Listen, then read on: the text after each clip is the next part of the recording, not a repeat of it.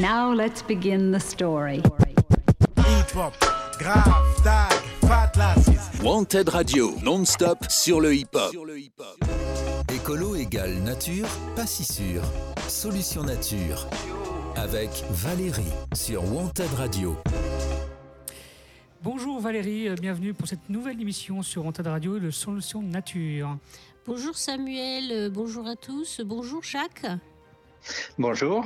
Voilà, donc aujourd'hui nous recevons un invité euh, spécial, euh, Jacques Blot, qui va nous parler euh, des forêts et euh, de ce qui s'est passé aussi par rapport au feu, puisqu'il est allé sur site, il est allé euh, euh, voir les forêts après les feux, donc ce qui restait. Donc il va nous en parler, il va nous raconter, il va nous dire son sentiment et ce qu'il a ressenti en voyant ce désastre écologique. Donc nous allons parler, ben, comme vous avez compris, de forêts, d'arbres, encore une fois, pour pas changer, n'est-ce pas Samuel? Oui, c'est vrai qu'on en parle beaucoup. Oui, ici à Solution Nature, c'est fou, on parle beaucoup de nature. Ah oui, c'est vrai. C'est récurrent. On pourrait, pas- on pourrait parler de béton et, Oui. De Voilà, nucléaire, mais voilà, non. d'acier, de verre et, et tout ça, mais non, de goudron ou de bitume, mais on parle beaucoup de nature. Donc on va aller directement ben, au vif du sujet. Donc euh, mon autre invité aujourd'hui, c'est Monsieur Jacques Blot, qui est biogéographe, donc entre autres, qui étudie. Je sais aussi que vous êtes photographe, me semble-t-il. Je, je suis photographe et réalisateur. Voilà, et naturaliste. Et bien sûr naturaliste, oui. Et donc, euh, biogéographe, c'est euh, c'est, euh, les relations entre l'écologie et l'activité humaine. C'est-à-dire que vous cherchez les relations entre l'écologie et l'activité humaine? C'est- C'est une partie euh, de la biogéographie. Euh, la biogéographie, à l'origine, euh, c'est une partie de, de la géographie, hein, bien sûr. Et euh, autrefois, c'était surtout orienté sur l'étude de la répartition et la dispersion des espèces en fonction des, facteurs physiques. Voilà. Et puis, euh, bah, cette euh, discipline a, évolué et maintenant, on est beaucoup plus orienté sur l'étude du fonctionnement et, de l'évolution des écosystèmes, mais en intégrant l'homme dans les milieux. Hein, C'est-à-dire que pour nous, l'homme fait partie intégrante d'un milieu naturel. Voilà. Euh, Au même titre que les de- animaux ou les insectes ou les plantes. Exactement, oui, tout à fait. Et euh, cela permet d'avoir une approche beaucoup plus intégrée euh, des phénomènes, euh, qu'ils soient positifs ou négatifs, hein, et d'avoir une analyse euh, qui permette de façon plus juste euh, d'apporter des solutions lorsqu'il y a des, des problèmes de, de dégradation ou de régression des, des systèmes. Vous diriez Wow. qu'il prend un peu trop de place, euh, l'humain, en ce moment, dans les écosystèmes Oui, là, oui, là, c'est- quelque chose d'évident, mais ce n'est pas, ce n'est pas nouveau. Hein. Euh, bon, on va parler des forêts tout à l'heure. Ben, ces forêts, elles sont, euh, elles sont profondément modifiées à tel point que euh, aujourd'hui, on ne peut pas imaginer ce que ce qu'est une forêt primaire de plaine en Europe. D'accord, il n'en existe plus, même pas un micro-parcelle quelque part Il euh, existe- non, il n'en existe plus. Alors, il y a la forêt de Bielowica en Pologne, mais qui est euh, déjà très loin de notre Europe euh, de l'Ouest. Et, euh, et donc, nos forêts actuelles, même les plus naturelles, ce que l'on appelle les forêts anciennes, ont un, un- un spectre végétal qui est incomplet. Donc, euh, donc, il est difficile de, de se de dire est-ce que finalement le chêne, le chêne serait toujours dominant dans une forêt primaire? Ce n'est pas du tout évident. D'accord, quand vous dites euh, le, le spectre végétal incomplet, ça veut dire qu'il manque des essences. Alors, il y a des espèces qui sont devenues, euh, qui sont venues, on va dire, relictuelles. hein. Euh, je pense, je pense au tremble, par exemple. Euh, bon, aujourd'hui, le hêtre diminue régulièrement.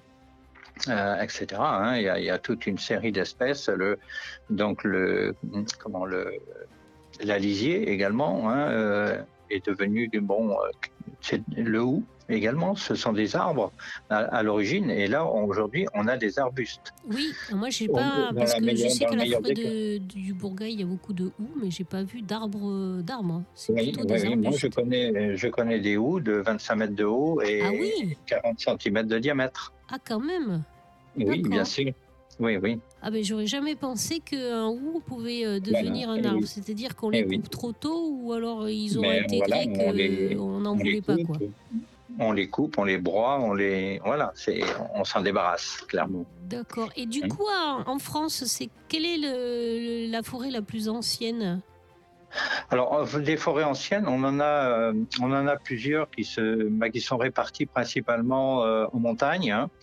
Euh, ce sont euh, ce sont euh, des forêts qui sont dans les Pyrénées principalement, dans les Alpes. Euh, nous avons en particulier la forêt de l'Orgère qui se situe du côté de Bourget. euh, voilà. Et puis il y en a quelques-unes également dans, les Vosges.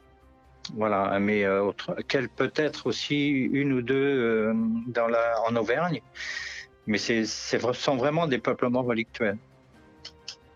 Euh, et en Gironde, parce que nous, on est situé en Nouvelle-Aquitaine. Non, en et Gironde, nous non, n'avons pas de forêt ancienne en, en Gironde. hein. Ce sont, si vous voulez, une forêt. La caractéristique principale hein, d'une forêt ancienne, c'est qu'elle n'ait pas eu, il n'y ait pas eu d'activité humaine pendant plus de 50 ans.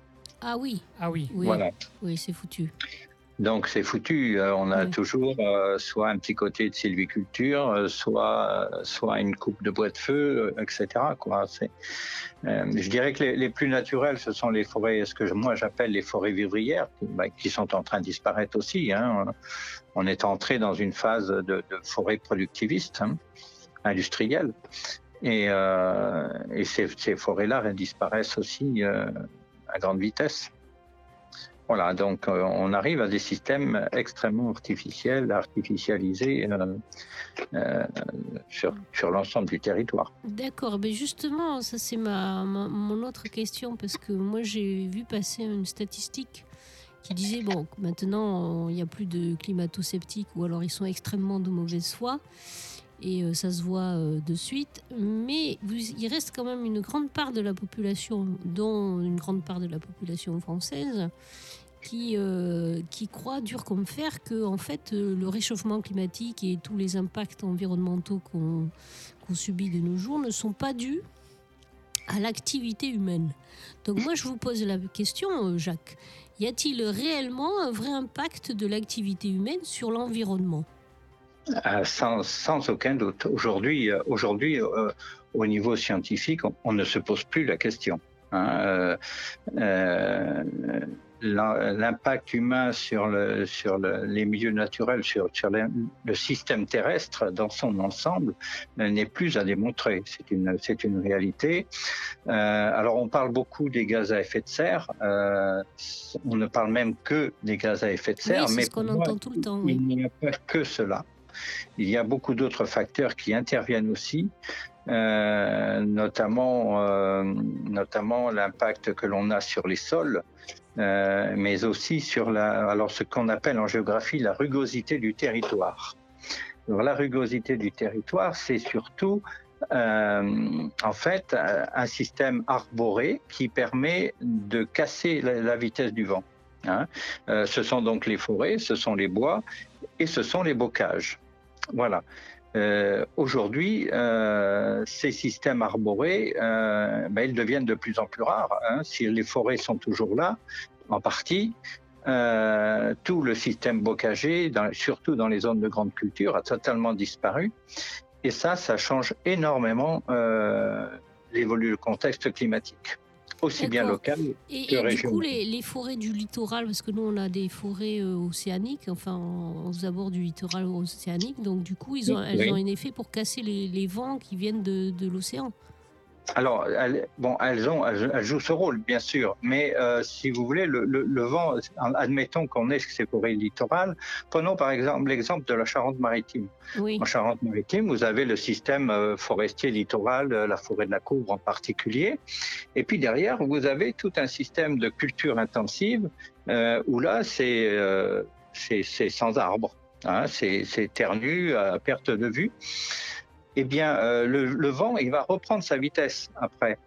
ah oui, Hein, d'accord. si- S'il n'est pas régulièrement euh, ralenti par un, par un maillage arboré, eh ben, il, va, il va reprendre sa vitesse, il va, il va s'assécher et euh, finalement le, le système, euh, le système littoral n'aura plus aucun effet euh, quelques kilomètres derrière. D'accord. Voilà. Donc, ce qui, ce qui est important, c'est d'avoir un maillage arboré qui soit régulier sur l'ensemble du territoire. Du coup, Hein ça casse les tempêtes Voilà. alors. C'est ça que vous Comment êtes en train de nous dire, c'est que si on a un maillage arboré euh, conséquent, on peut casser les, les- les tempêtes à l'intérieur du, du territoire. Alors, peut-être pas casser les tempêtes, mais en tout cas, euh, ralentir les vents, euh, améliorer euh, le contexte bioclimatique local, c'est-à-dire en particulier l'humidité de l'air, favoriser les- la formation nuageuse euh, et permettre des précipitations plus régulières. D'accord, ça fait tout ça les, les arbres. Enfin, je sais que ça fait Alors tout ça, ça. c'est un élément. Euh, les arbres, les arbres ont une, bon, ils ont une fonction climatique évidente. hein, euh, euh, un arbre, enfin un peuplement d'arbres est capable de, de diminuer la température de façon extrêmement efficace. hein. On estime aujourd'hui que si l'on replantait correctement les territoires, on pourrait abaisser la température de 2 degrés. Sur tout euh, le territoire. Ouais, ouais. 2 Donc, degrés, c'est- énorme. Bah, c'est énorme, c'est le problème, c'est le, le- c'est le défi que qui Mais est- oui, c'est posé défis devant euh, des aujourd'hui. 2050. voilà. Donc euh, bon, il est très intéressant de, de combattre les, les- les gaz à effet de serre, mais on devrait aussi réfléchir euh, à quel aménagement du territoire on, on peut on peut penser et, mettre en place, mettre en œuvre euh, pour apporter une, au moins une partie de la solution. Mais alors, du coup, parce qu'on était en train de parler justement euh, pour ces personnes qui ne croient pas que l'activité humaine a un impact réel sur l'environnement et sur les forêts, est-ce que l'activité humaine a un impact sur les forêts? Alors, À part, oui, bien sûr, euh, les, les coupes rases des forestiers. Oui. Alors, moi, moi je, fais, je fais une distinction très nette entre la forêt et les plantations. D'accord. Euh, les plantations, pour moi, ce n'est pas de la forêt. C'est, moi, j'appelle ces espaces-là des espaces de xyloculture, De c'est-à-dire de culture de bois. D'accord. De la culture de bois, de l'élevage Voilà. d'arbres en fait. De l'élevage d'arbres, c'est, un système euh, quasiment agronomique. hein. Alors, il ne faut pas non plus euh, condamner ce système-là dans sa totalité. Il faut bien voir que tout le monde a besoin de bois, hein, euh, que ce soit pour se chauffer, que ce soit pour construire sa maison bois. hein. Euh, c'est la tendance actuelle. Euh, donc, il y a une réalité, il y a un besoin de bois qui est là et qui est indéniable. Mais c'est la méthode de produire qui est à revoir. La- une plantation n'a pas la même incidence bioclimatique que peut avoir une forêt elle-même. Voilà. Et je crois que c'est ça qui est important.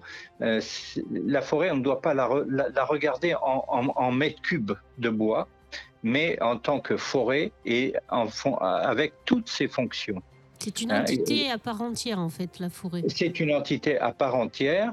Euh, il y a, je dirais, il y a des productions directes, d'intérêt économique direct, c'est la production de bois, ok. Mais il y a aussi d'autres productions secondaires qui sont tout aussi importantes. C'est l'effet de l'arbre sur le climat, euh, c'est l'effet de l'arbre sur, l'hydrologie, sur la ressource en eau. hein. Euh, c'est l'effet de l'arbre sur la santé humaine, etc. Il y a, il y a toute un- une série de phénomènes qui sont très importants et qui, pour moi, doivent être intégrés dans, une approche, dans une gestion forestière euh, nouvelle.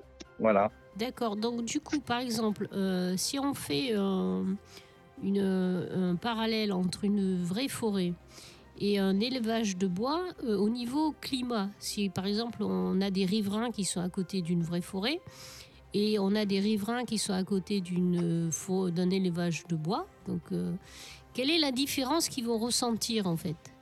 Mais la différence va être, euh, va être principalement euh, thermique. hein, euh, c'est la température qui, va, qui, qui joue. Vous prenez même une, même une, vous prenez une forêt de chêne, euh, euh, par exemple, on pourrait prendre la forêt de Troncé, par exemple, dans le centre de la France. Vous la mettez à côté d'un peuplement de, pins maritimes, euh, vous n'aurez absolument pas les mêmes résultats au niveau des températures. Vous aurez des températures beaucoup plus fraîches euh, de 3, 4, voire 5 degrés euh, avec, des, avec des peuplements feuillus et une température plus élevée avec euh, des, avec des peuplements résineux. Hein. Voilà. D'accord. Donc du coup là, comme on a eu quand même nous par chez nous euh, des températures qui pouvaient aller jusqu'à 40-42 degrés, Oui. donc on aurait pu avoir euh, en dessous, c'est-à-dire à, à 37, euh, 36 dans un peuplement de feuillus, euh, On- on et pourrait- qui- on alors qu'on voilà. a eu en plus des feux avec les résineux. Voilà. Alors, ce qui- ce qu'il faut voir aussi, c'est l'organisation du massif lui-même. Euh, on, a, mis en place euh, dans, le système landais euh, un système de maillage d'accès, de, pistes, de pare-feu, etc., et qui ont une fonction aussi dans le système, c'est-à-dire qu'ils ont une fonction de ventilation. Et cet effet de ventilation assèche le massif et augmente le risque de feu et diminue l'effet thermique que peut avoir la forêt. Vous voulez dire que les gros pare-feux là de 4 mètres de, de large, Ben, ce, moi, ce, moi, ce que j'ai vu, c'est que ces, ces pare-feux n'ont absolument pas été efficaces. oui, et, et eux Voilà. ils augmentent du coup l'assèchement de l'air au, au Alors, milieu des, Et des eux, arbres. Bien sûr, bien sûr, oui.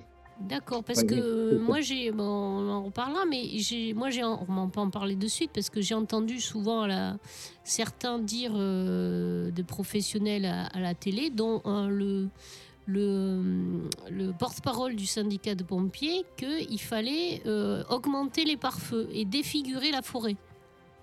Alors, moi, je pense que euh, au niveau du pare-feu, la, la solution, elle n'est elle est pas d'augmenter la largeur du pare-feu, elle est de, de planter le pare-feu en feuillus. Ah, en chêne Voilà. qui sont moins, euh, qui sont plus Eh ben oui, au feu. euh, moi j'ai vu, euh, j'ai vu en particulier l'exemple de les, des feux qui avaient eu lieu du côté de l'Espar il y a quelques années. Eh bien, lorsqu'on avait des bandes de feuillus qui étaient en place et qui étaient des feuillus de, de- de bonne taille, hein, déjà, on, on parle- je parle pas moi de, jeunes feuillus. eh bien, le, le feu, le feu s'arrêtait sur, face à ces, réseaux de, feuillus. Euh, et bon, alors après, il contournait parce que le réseau n'était pas continu. Hein, mais euh, mais c'est quelque chose qui peut être efficace. Il faut voir que une pine de pin euh, qui, prend feu, euh, elle part à plusieurs centaines de mètres. Oui, c'est comme des projectiles en fait. C'est comme des projectiles. Et c'est lui, c'est cette pine de pin qui va, qui va remettre le feu un peu plus loin, etc., etc. Voilà. Donc, un pare-feu de même, de même de 100 mètres de large, comme on en voit, euh, il n'a pas d'incidence, malheureusement. Il n'a pas d'incidence. Voilà. Et donc, euh, s'il était en feuillu, l'intérêt du feuillu, c'est que c'est d'arrêter justement cette, ce départ de pine de pigne enflammée. Euh, bon, la pigne de pin va tomber au sol, mais sous, le, sous, le, sous les feuillus, elle n'aura pas la matière pour, pour redémarrer pour un feu, puisque on n'a pas, on n'a pas, de combustible en fait sous les pas- elle n'aura pas ou très peu de combustible. Et donc, euh, l'intervention à ce moment-là est tout à fait possible pour, euh, pour, pour intervenir, pour limiter euh, la propagation du feu. Ah ouais, mais Voilà. alors ça c'est un discours qu'on n'entend pas du tout, du tout, parce que Bien sûr que non, bien sûr, bien sûr. euh, parce qu'il y a aussi le fait qu'il y en a beaucoup, euh, dont le maire euh, de la Teste, qui euh, préconise de nettoyer la forêt, donc enlever toute la couche mais ce pas, mais ce n'est pas la solution. Euh, regardez, il faut comparer les deux, les deux incendies que nous avons eus. Euh, sur ces deux incendies, euh, il y a une forêt nettoyée. hein, c'est la forêt de l'Andiras, D'accord. dite, dite forêt. hein. Qu'est-ce que vous a- appelez, pour nos auditeurs qui s'y connaissent pas trop, qu'est-ce que vous appelez une forêt nettoyée, Jacques? Alors la forêt nettoyée, pour moi, c'est l'espace de xyloculture. hein. D'accord, donc c'est les, que- les- les pins plantés en rangée, il n'y a rien euh, entre ce les sont pins. des quoi. pins plantés en ligne, ce sont des plantations monospécifiques, ce sont des, des espaces qui sont drainés et donc asséchés. Euh, ce sont des espaces qui sont euh, où on a énormément de pistes et de pare-feu et qui sont donc ce sont des espaces qui sont, comme je disais tout à l'heure, ventilés. Oui. hein.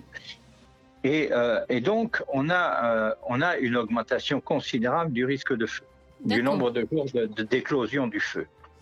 Voilà. De l'autre côté, vous avez la forêt usagère de la Teste. Mm.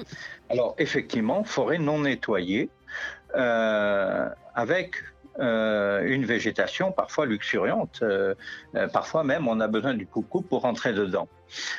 Mais moi, ce que j'ai constaté, et je l'ai constaté il y a déjà plusieurs années, c'est que dans cette forêt, lorsqu'il est question de départ de feu naturel, je parle de la foudre en particulier, eh bien, on a un maximum de 10 départs de feu dans l'année. 10, allez, allons jusqu'à 15. Euh, des feux qui souvent s'arrêtent d'eux-mêmes. Euh, pourquoi? Pourquoi? Parce que nous avons au sol une, végétation euh, qui est très dense. On a en particulier 10 à 20 cm de mousse d'épaisseur. On a ensuite une végétation, on a, de la fougère, on a des arbustes, et ensuite on a, a même une, strate de chêne et, euh, et la, pinède qui est au-dessus. Tout ceci contribue à maintenir au sol une humidité atmosphérique hein, dans les 60 premiers centimètres qui fait que l'éclosion du feu est très fortement limitée. Voilà. Et donc, un départ de feu dans ce contexte-là, euh, il est peu probable il est, il est, bon, il arrive bien sûr, mais moi j'ai vu des, des, espaces où la, foudre était tombée, où le feu a démarré et, où il s'est arrêté. Même, euh, plus facilement maîtrisable du coup dans ces conditions. Il s'est arrêté naturellement. Alors maîtrisable, oui, sauf que effectivement il y a le problème d'accès. Voilà, c'est ça. Ce qu'ils disent les pompiers, c'est qu'ils veulent avoir des sentiers tout propres pour pouvoir accéder à la forêt. Voilà, mais néanmoins, euh, le risque est, très inférieur. Plus au sud, vous aviez la forêt nettoyée, euh, qui était le prolongement de, la forêt usagère. Et là, euh, la même année, on avait donc ces 15, 10, je crois que c'était 13 exactement, départs de feu dans l'année sur la forêt usagère. Et là, juste au sud, nous en avions plus de 100. Je crois que c'était 103, avec 103 interventions pompiers voyez la différence Oui. Alors, ensuite, moi, je regarde ce qui s'est passé. Landiras, 20 000 hectares de feu, de, forêt détruite. Euh, forêt usagère de la Teste, 5 000. Ah oui, la différence est quand même euh, assez importante. Il faudrait, il faudrait peut-être regarder ça et se poser la bonne question. Qu'est-ce qui s'est passé? Oui, eh bien écoutez, on va faire une petite pause musicale pour justement euh, laisser nos auditeurs se poser la question. Euh, grâce aux chiffres et aux explications que vous venez de nous donner, Jacques, qu'est-ce qui s'est passé entre la forêt de Landiras et la forêt euh, usagère euh, de la Teste? Voilà, restez avec nous, on se retrouve juste après la musique.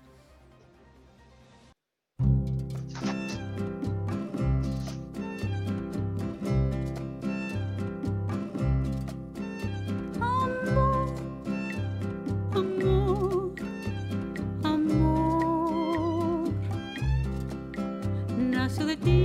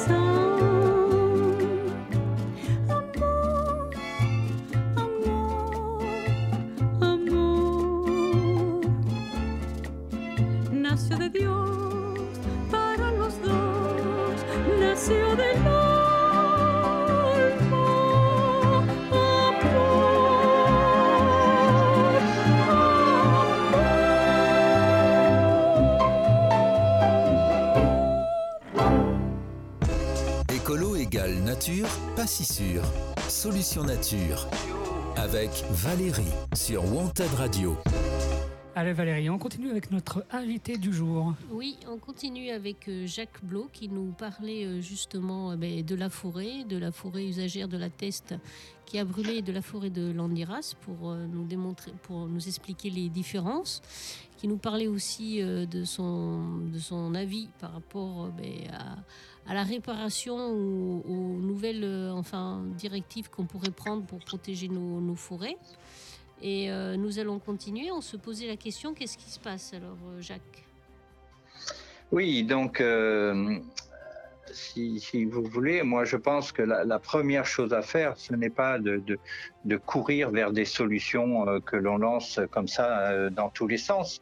La première chose qui est à faire, c'est justement de regarder ce qui s'est passé entre ces deux massifs qui sont très différents, qui ont des modes de gestion incomparables quasiment, euh, et, de, voir finalement quels ont été les facteurs de propagation dans les deux cas, euh, et à partir de là, intégrer également les autres facteurs qui interviennent dans la gestion de la forêt, c'est-à-dire ben, par exemple euh, l'effet tempête. Voilà, c'est un élément aussi qui est important. On l'a vu en 2009. Qu'est-ce que vous appelez l'effet tempête, Jacques? Bien, ce sont les, les tempêtes qui ont eu lieu en 1999, en 2009, euh, qui ont mis par terre un certain, de très grandes superficies de forêt qui ont dû être plantées, etc.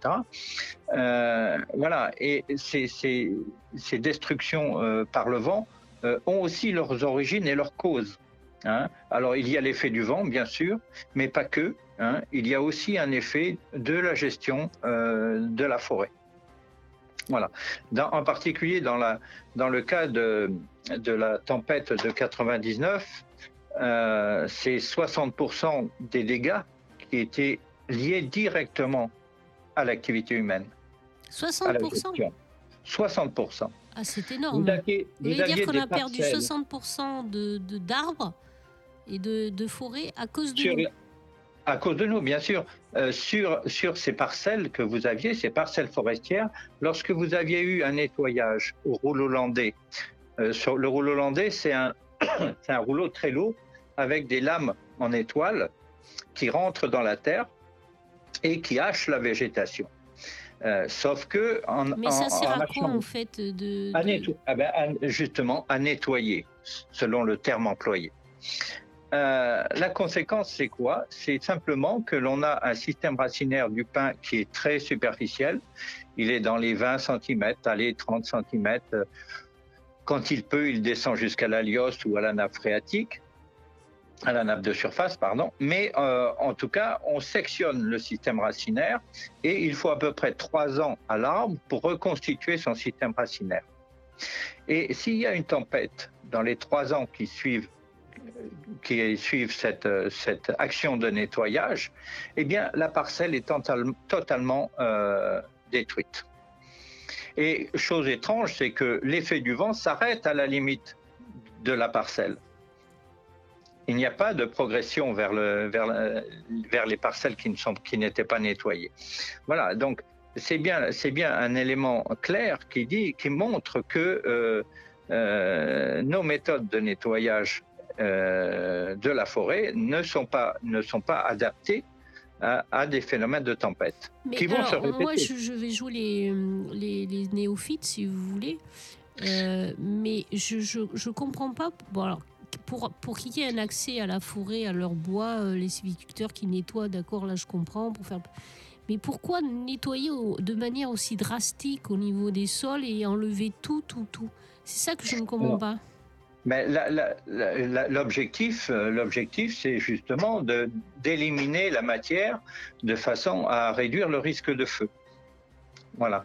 Sauf que, encore une fois, lorsqu'on enlève cette végétation au, niveau du sol, qu'elle soit herbacée ou ligneuse ou subligneuse, euh, on assèche d'une part déjà. Hein.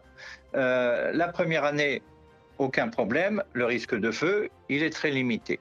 Bien que l'on ait malgré tout cette petite couche de, matière sèche qui, reste en place, puisqu'on est sur des sols très acides avec une dégradation de la matière organique qui est très lente. Mais euh, si vous voulez, le, comment dire, cet effet de nettoyage, euh, la première année sera efficace. La deuxième année, vous allez voir une végétation qui va commencer à se redévelopper, bon, qui va encore permettre euh, un contrôle de- du risque de feu acceptable.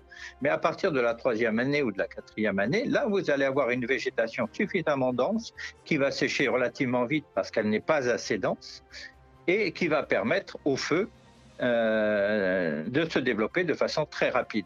C'est ce qui s'est passé sur, le, sur les sites de l'Andiras en particulier. Voilà. D'accord. Du coup, Donc c'est cette approche globale qui, est vraiment nécessaire.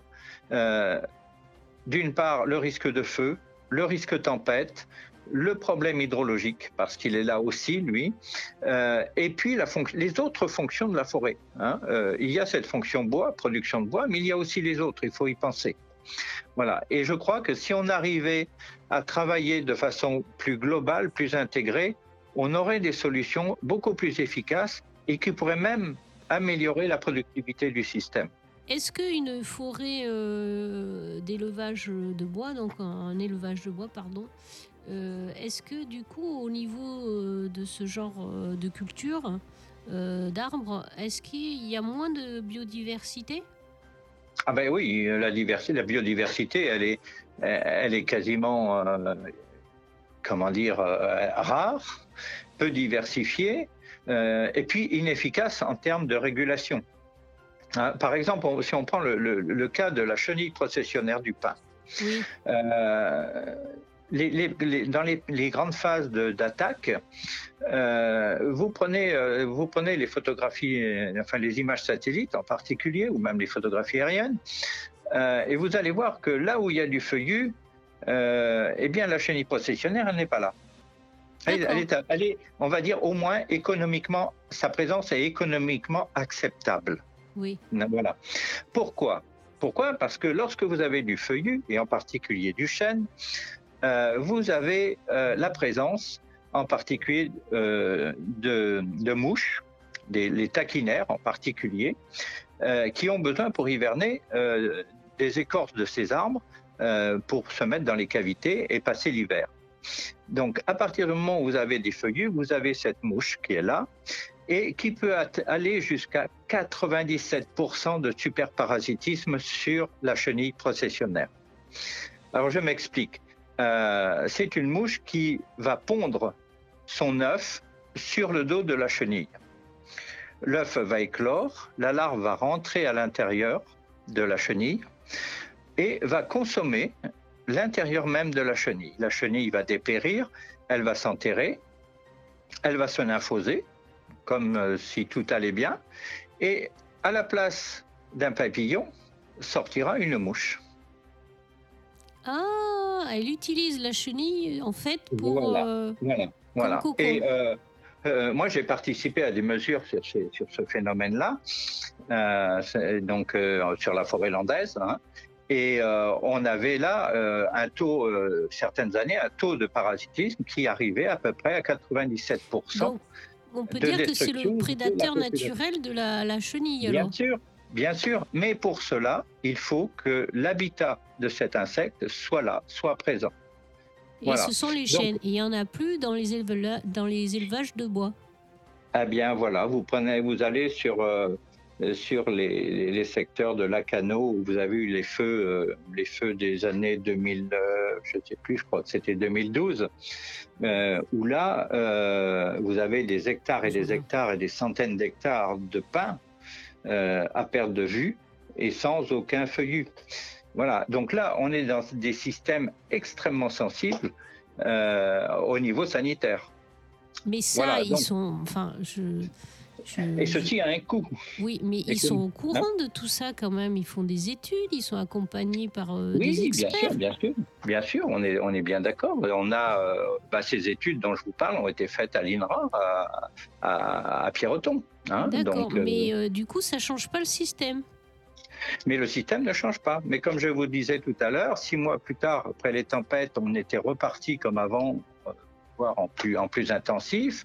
Et là, je suis à peu près sûr que euh, suite à- aux incendies, on va recommencer les, ma- la- la même- les mêmes erreurs. D'accord, mais justement, parlons-en. Bon, J'espère me Encore tromper. Hein. Euh, vous, vous êtes allé sur site après. Oui. Oui. Qu'est-ce que vous avez trouvé? Racontez-nous. Eh ce que j'ai trouvé, c'est un. Vous êtes allé une- sur euh, l'Andiras ou sur la Teste? Alors, je suis allé sur, euh, sur l'Andiras et ensuite je suis allé sur la Teste, mais seulement vu de, vu de, du haut de la dune du Pilat, euh, puisque bah, il était trop tôt pour euh, l'interdiction d'entrer dans le forêt était encore en, vigueur. Voilà. Alors, ce que je peux dire sur l'Andiras, c'est que c'était, un- bah oui, un, un spectacle de désolation. Hein, euh, tous, les arbres, tous, quasiment tous, euh, à l'exception justement de feuillus hein, et quelques poches de, résineux, euh, tout le reste était brûlé. C'était un paysage noir avec des barreaux noirs. euh, voilà, c'est- un véritable désastre. J'ai eu le même, le même sentiment quelques semaines avant.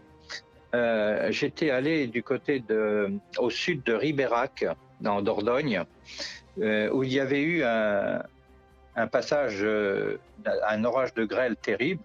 Il ne restait, absolument rien. Je suis arrivé là, et dans les deux cas, c'était le même sentiment. Vous avez votre gorge qui se serre, votre cage thoracique qui se comprime, et puis vous avez les larmes qui vous montent aux yeux. Et euh, moi, j'étais allé là-bas pour faire de l'image pour à des fins pédagogiques, et je n'ai même pas sorti ma caméra. Je suis reparti comme ça. Ah oui, Vous voyez? Euh, moi, je, vo- je voyais les gens qui étaient euh, tête baissée, qui étaient, qui étaient anéantis. Euh, voilà, c'est c'est cette, cette réalité-là. Et dans- on le voit comme ça dans, dans les deux cas. hein. Voilà, en plus, il y a, il y a pour l'Andiras comme pour la Teste, euh, bah, l'effort des pompiers qui est incroyable, qui est considérable, et, des gens qui, qui risquent leur vie pour, pour, euh, pour, pour ça. Quoi. Alors que on- on a des solutions de gestion qui sont différentes et qui réduiraient considérablement ce risque. Et est-ce que et du coup, qu'est-ce qui va se passer pour ces forêts au niveau du sol et tout ça Est-ce que ça va repousser? Quand c'est que ça va Alors, repousser? il y a plusieurs, il y a, il y a plusieurs, il y a plusieurs cas. Oui, euh, si vous voulez, euh, bon, l'espace landais, euh, il va repartir. Que ce soit les, que ce soit les, les semences de pin euh, ou ou celles, par exemple, de bruyère, elles ont besoin du feu pour pour pour pour, pour, euh, comment Repousser dire pour, euh, pour reprendre repousser, oui, pour, pour germer, voilà.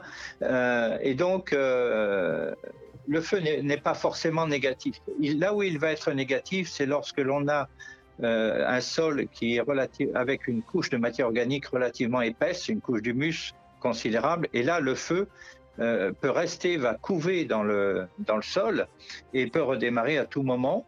Et, et puis, il va, il va de toute façon minéraliser cette couche organique et, et détruire, le, et détruire la matière organique, l'humus. Euh, voilà. Ensuite, euh, il y a en particulier sur le secteur euh, il y a les fameux gisements de lignite, euh, où là, euh, on a des gisements qui parfois sont assez superficiels, et le, peu- le feu peut démarrer dedans et, euh, et se développer pendant plusieurs mois en couvant à l'intérieur de ces, de ces gisements. D'accord, donc du coup, les sites sont encore en- sous surveillance pendant quelques mois? Probablement, oui. Oui, au moins ces sites-là, oui, certainement. Mais et justement, vous parliez de matière organique. Qu'en est-il des micro-organismes du sol quand il y a des feux comme ça? Alors, ben, les mi- micro-organismes, euh, alors lorsqu'on a un feu, il y a plusieurs types de feux. hein. Il, y a, ce qu'on appelle des feux courants, c'est-à-dire des feux qui, vont très vite mais qui passent. C'est-à-dire qu'ils vont toucher la surface du sol et, et la végétation. Donc là, dans ce cas-là, euh, et c'est la majorité des cas sur, euh, sur, le, système landais, dans la majorité des cas, la faune du sol, euh, bah, qui est en surface, va être détruite mais elle va pouvoir se reconstituer avec ce qui est en, profondeur.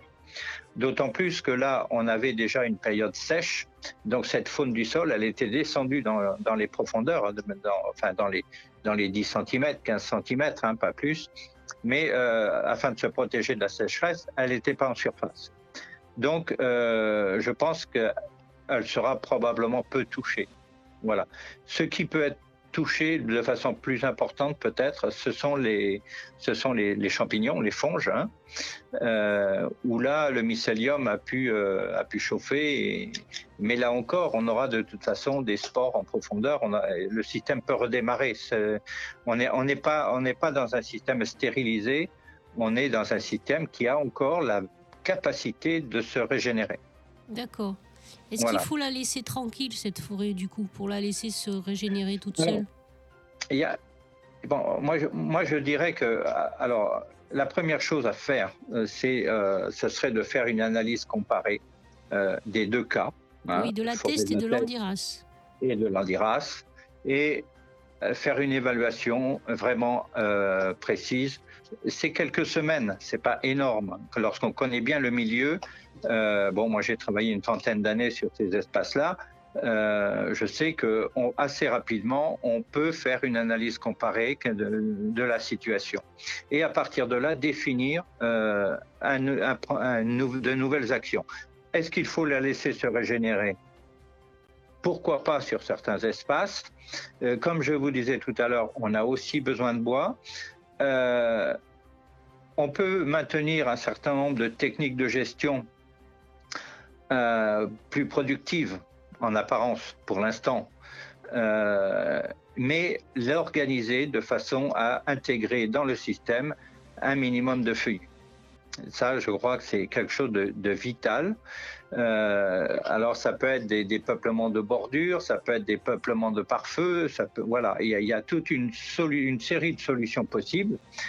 Et il y a aussi une autre, solution, c'est euh, qui existe d'ailleurs euh, dans, certaines propriétés landaises. Je crois que c'est une quarantaine de propriétaires aujourd'hui qui ont mis en œuvre les techniques qui ont été développées par l'association ProSilva.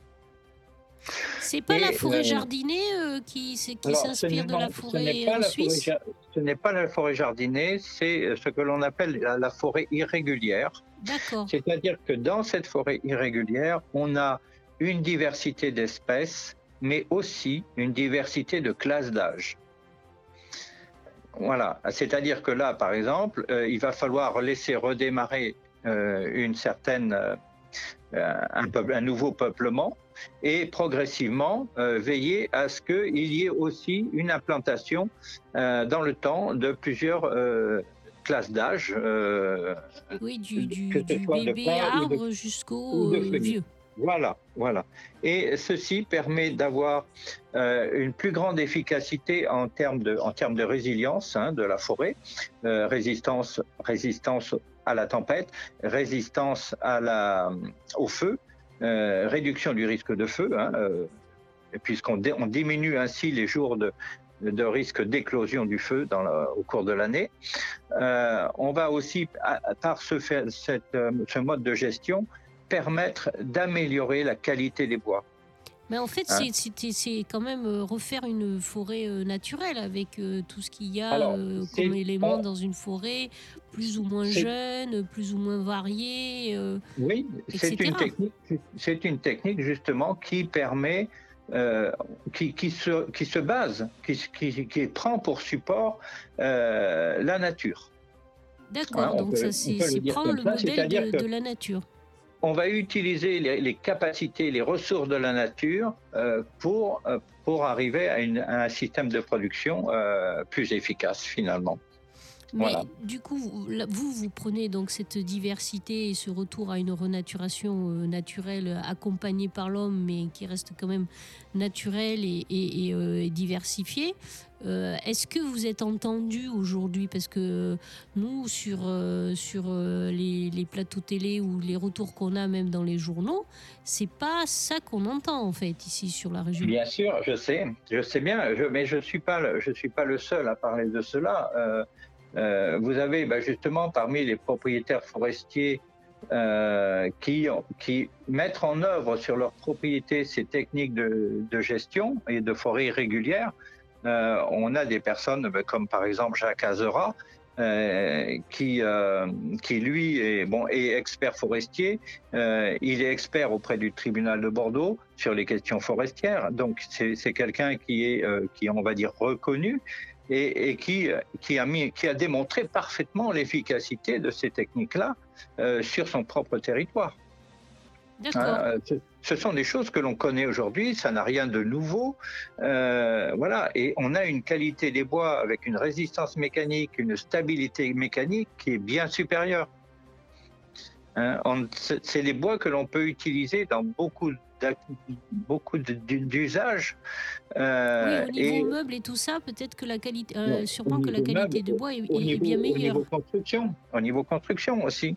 Euh, on parle de maisons bois actuellement euh, un peu partout. Euh, Lorsqu'on a des bois de cette qualité-là, on peut utiliser le pain maritime pour de la construction bois, ce qui n'est pas le cas avec, des, avec les, les espaces de xyloculture. Ah oui, ok. Voilà. Donc en On fait, c'est gagnant-gagnant en fait. C'est-à-dire c'est gagnant pour la nature, c'est gagnant pour nous et C'est gagnant pour l'exploitant de, de la forêt. Oui, tout à fait. Et ceci n'empêche pas de, de mettre en place euh, les accès nécessaires pour les pompiers, au cas où. Hein Bon, mais écoutez, nous- Voilà. nous- on va faire une petite pause euh, Oui. sur ces belles paroles en espérant qu'elles soient entendues par euh, tout le monde. Et puis, euh, pour la fin de l'émission, Jacques, j'ai une question subsidiaire, puisqu'on parlait forêt. Oui. J'aimerais avoir votre... Parce qu'ici, c'est un petit peu tendance, là, sur Bordeaux et Bordeaux Métropole, de faire des forêts urbaines, c'est-à-dire des forêts en ville. Et j'aimerais avoir votre avis sur ce sujet. Ah Allez, Après ça, après la musique, on revient tout de suite. Restez connectés avec nous sur rontedradio.fr. Tu sais, je suis pas malheureux. Sentimental, on peut le dire. Un peu de buée dans les yeux. À chacun de mes sourires. Et si cette vie n'était qu'un jeu? Et si on s'est moqué de nous? Pourquoi les gens sont si sérieux Si Dieu existe, elle s'en fout Toi et moi, des animaux fragiles. Et cette planète n'est qu'une île, elle-même perdue dans les étoiles.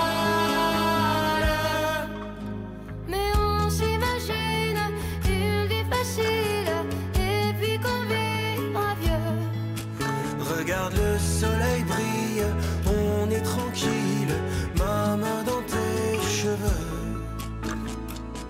Entre les rires et la tristesse Cette vie nous aura à l'usure Faut profiter de sa jeunesse, sans jamais détruire son futur.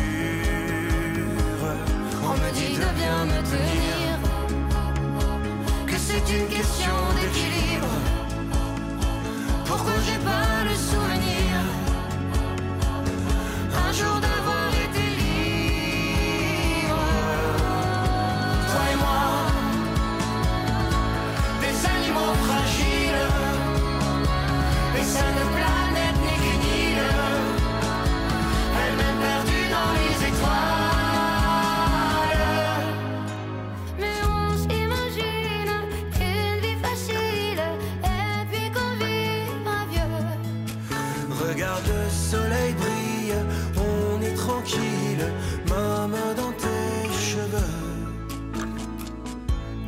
seul, je me balade, mais je ne veux pas t'abandonner. Sache que si moi je suis malade Ce n'est que de t'aimer. Toi et moi, des animaux fragiles, et cette planète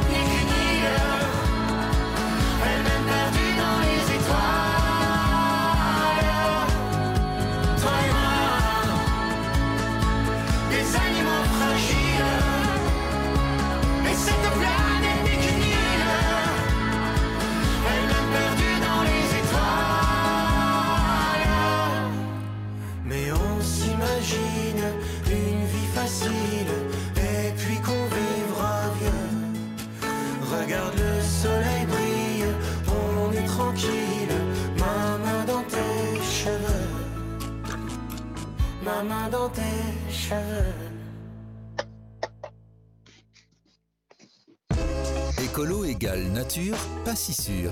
Solution nature. Avec Valérie sur Wanted Radio. Et nous voilà toujours sur Wanted Radio Et pour nous Solution Nature. toujours sur euh, Solution Nature avec euh, notre invité Jacques Blot. On a appris plein de choses. Enfin, moi perso, j'ai appris plein de choses. Ah, moi aussi, j'ai appris plein de Ah, choses. ouais, et c'était euh, c'est super intéressant. Et d'ailleurs, je pense qu'on n'a pas eu assez d'une heure pour euh, Voilà, c'est- raconter c'est- c'est- toute la forêt. C'était d'émission où une heure, c'est pas assez. Hein, N'est-ce Non, pas, bien Jacques sûr. Je pense qu'on n'a pas Oui. assez d'une heure pour raconter ce que c'est vraiment euh, Évidemment, la mais forêt on- à nos auditeurs.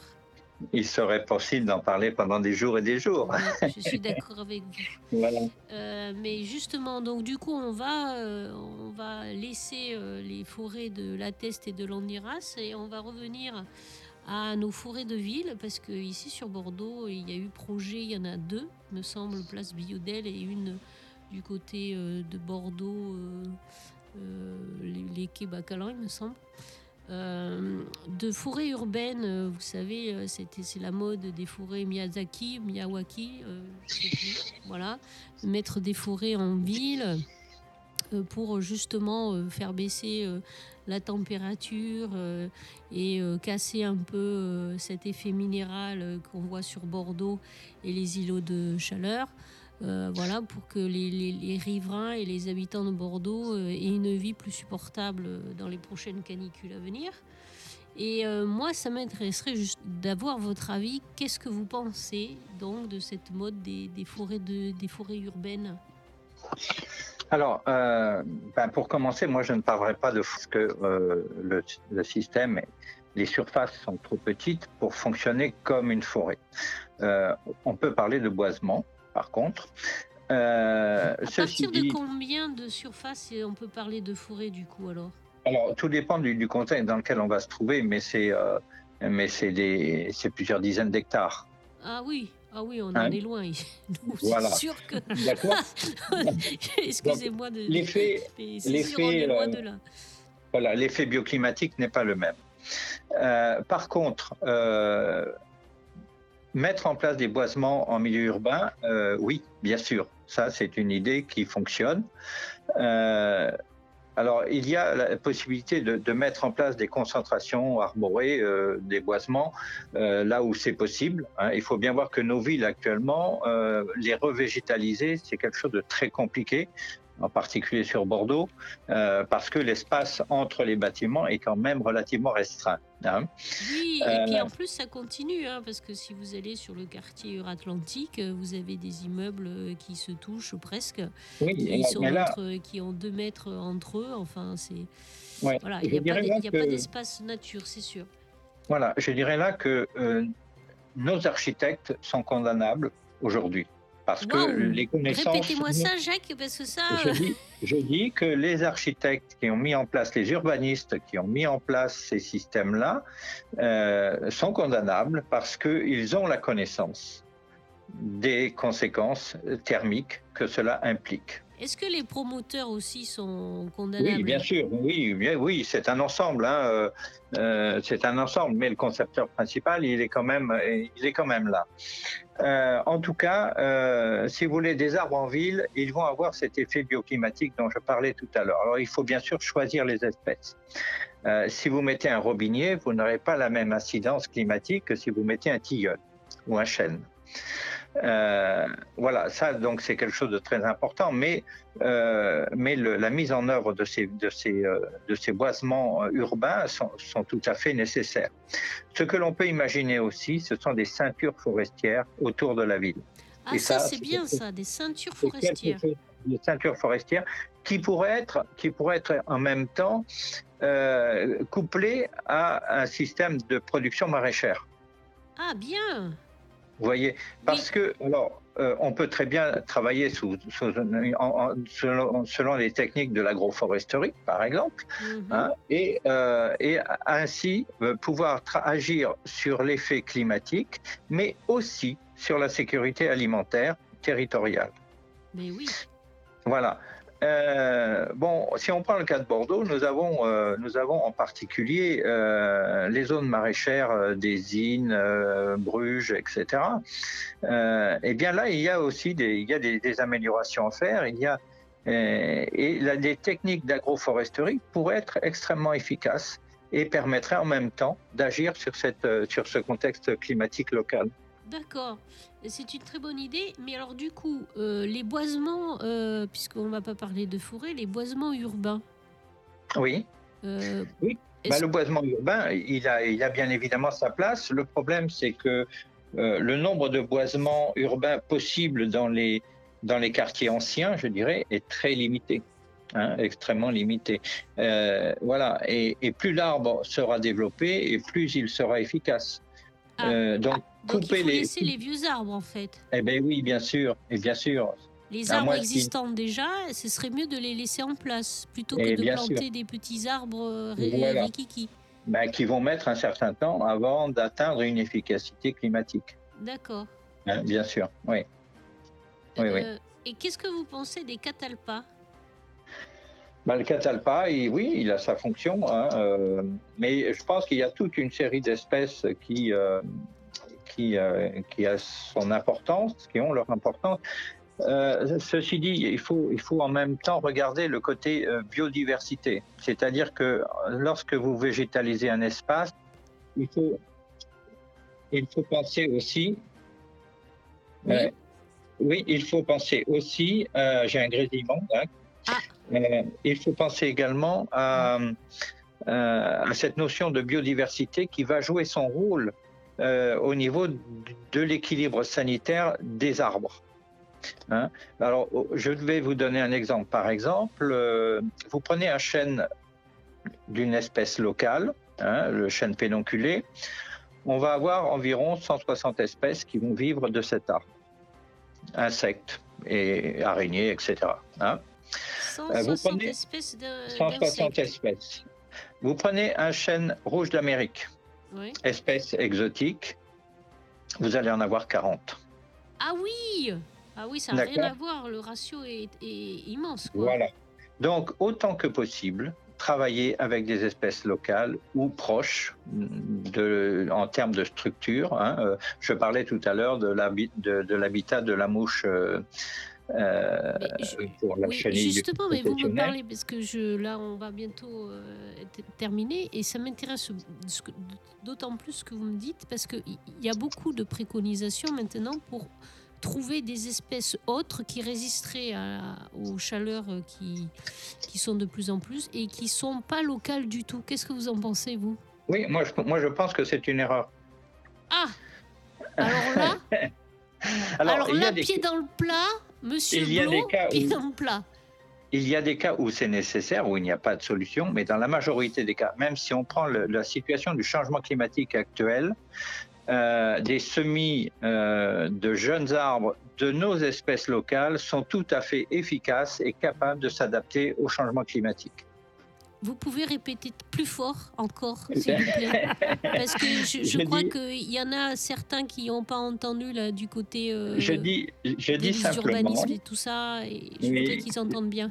je dis simplement que nos espèces locales ont la capacité, lorsqu'on on on part du semis, ces espèces ont la capacité de s'adapter au contexte climatique.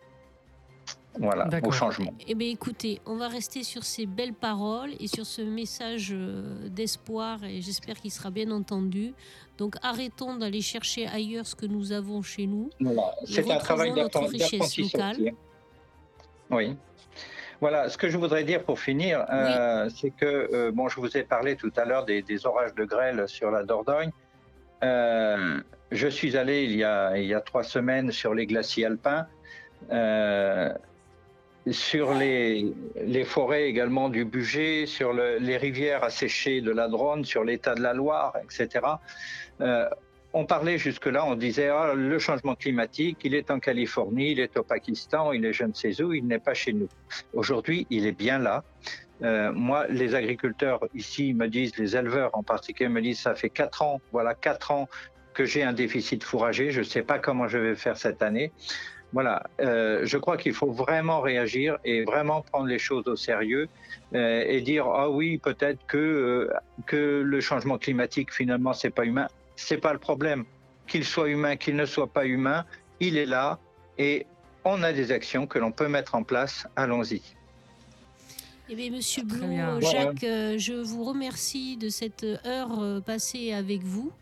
Euh, on aurait aimé en voir encore plus d'heures, mais pourquoi pas euh, vous réinviter euh, si vous êtes bien chez nous euh, euh, dans le reste de l'année. Oui, pourquoi pas. Voilà, pour parler encore euh, des forêts et surtout des solutions euh, à mettre en place, des solutions de bon sens et logistique. Et on se retrouve donc du coup, nous, Dans Euh, 15 jours, dans 15 jours, ça sera le 5 octobre. Et Voilà. on fera la chasse euh, au greenwashing. Voilà, donc euh, eh ben, si le vous 5. voulez envoyer euh, des choses, vous posez la question est-ce que c'est du vrai vert ou du faux vert Nous allons essayer, et nous avons des révélations en plus, à, à vous aider à différencier le vrai vert du vert à du faux vert. Très bien. Bah, écoutez, merci beaucoup. On se retrouve dans 15 jours. Merci Jacques. Eh bien, de rien. Au revoir, Au revoir. Samuel. Au revoir. Let's do it. Wanted Radio, non-stop sur le hip-hop.